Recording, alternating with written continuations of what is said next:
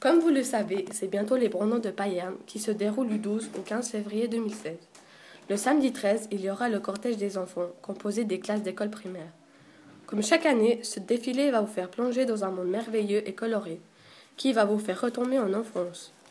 À ce sujet, nous allons interviewer Madame Anita Sonnet, maîtresse de 3-4P, et quelques-uns de ses élèves qui participent au cortège. Combien de fois avez-vous participé au Brandon de Payerne? D'innombrables fois, probablement une vingtaine, mais je ne me rappelle plus exactement le nombre exact. Quel costume allez-vous mettre cette année? Cette année, les enfants seront déguisés en Monsieur et Madame Patate. Euh, Monsieur et Madame Patate, c'était un jouet en forme de pomme de terre, bien sûr, et euh, c'est deux personnages qui ont un chapeau melon sur la tête et on peut bouger les yeux, les pièces, on peut les changer. euh, voilà, on sera déguisés en ça. Est-ce que les enfants apprécient- apprécient-ils de participer au cortège? Alors, ils se réjouissent toujours beaucoup, euh, mais sur le moment, des fois, ils sont un petit peu apeurés par la, la foule.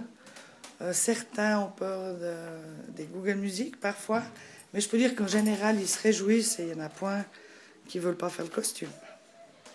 Pourquoi les élèves ne participent-ils plus au cortège des enfants à partir de la septième année? Alors, je pense qu'il y a probablement un, facteur sur le nombre d'enfants. C'est déjà un cortège qui est grand.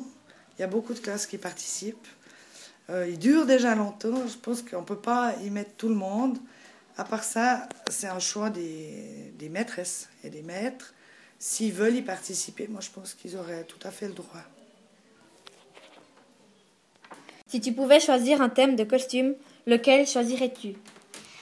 Une robe de Barbie brillant. Trouves-tu difficile de faire les costumes? Non. C'est dur de faire la même forme des pièces. Surtout, la peinture s'attache. Ah, les Brandons, déjà la 121e édition avec des costumes totalement différents de chaque année. Et n'oublions pas de remercier Madame Anita Sonnet et ses deux élèves qui ont eu la volonté de répondre à nos questions.